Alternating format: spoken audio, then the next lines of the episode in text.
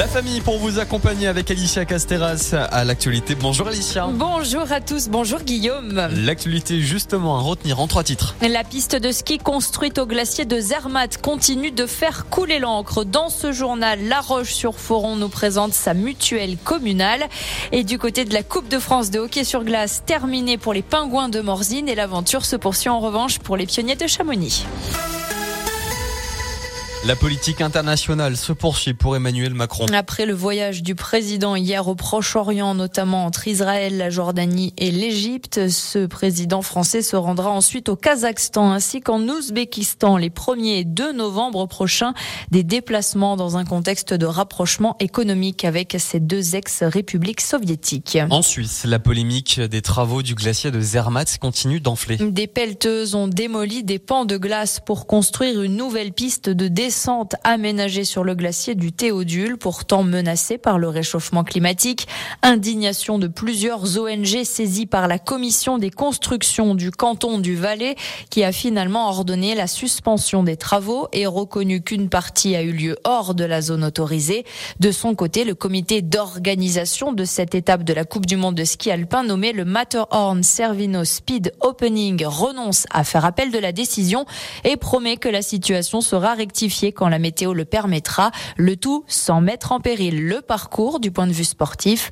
L'organisation internationale PO pour Protect Our Winters lance une pétition envers la Fédération internationale de ski, la FIS. On reste en montagne et cette fois au pays du Mont Blanc. Olivia Grégoire, ministre déléguée des petites et moyennes entreprises, du commerce, de l'artisanat et du tourisme, était aujourd'hui à Saint-Gervais, euh, notamment pour découvrir l'ascenseur valéen. L'occasion d'échanger aussi avec les acteurs du tourisme en montagne à la veille de la saison hivernale.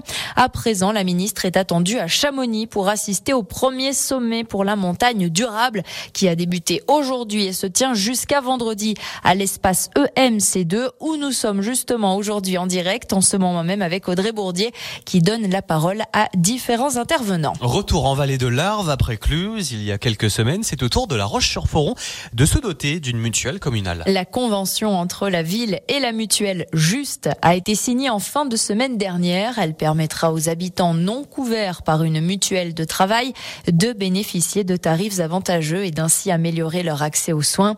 Sandrine Buisson est la première adjointe à la mairie de La Roche-sur-Foron en charge des seniors et de la lutte contre les discriminations. Elle explique euh, comment est venue euh, cette idée de proposer une mutuelle communale au Rochois. À force de participer aux commissions euh, d'aide financière, je me suis rendu compte que la plupart des seniors, notamment, ne pouvaient pas se permettre de se payer une complémentaire. Donc, euh, pour trouver une complémentaire abordable pour les administrés, le concept de la mutuelle communale a été étudié. C'est ce qui nous paraissait le plus opportun. Qui c'est qui peut en bénéficier? Ben, Les foyers les plus modestes, les plus démunis, les retraités qui perçoivent que des petites pensions, des demandeurs d'emploi, des salariés en contrat de travail précaire, les employés municipaux aussi, des travailleurs non salariés comme les auto-entrepreneurs, les artisans, les commerçants, et puis aussi les salariés dont les entreprises ont leur siège social dans la ville.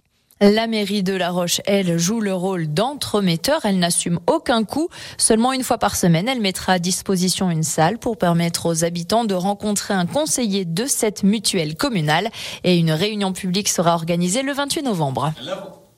L'aventure Coupe de France s'arrête pour le club de hockey Morzine Avoria. Après leur défaite plutôt logique hier soir en 16e de finale de la compétition contre les pionniers de Chamonix qui ont littéralement écrasé leurs confrères au Savoyard, victoire 10 buts à 1. Retour en Ligue Magnus à présent pour les Chamoniards qui se déplacent demain soir chez les Aigles de Nice dans le cadre de la 14e journée du championnat et le retour au championnat 2D1 pour les Pingouins de Morzine Avoria qui eux joueront samedi à Meudon en région parisienne. Merci beaucoup Ali. Vous retrouvez tous les articles de la rédaction sur radiomontblanc.fr. Et pour euh, continuer avec la rédaction Radio Montblanc, dans quelques instants, Audrey Bourdier est avec nous en direct de Chamonix pour euh, le sommet pour une montagne durable.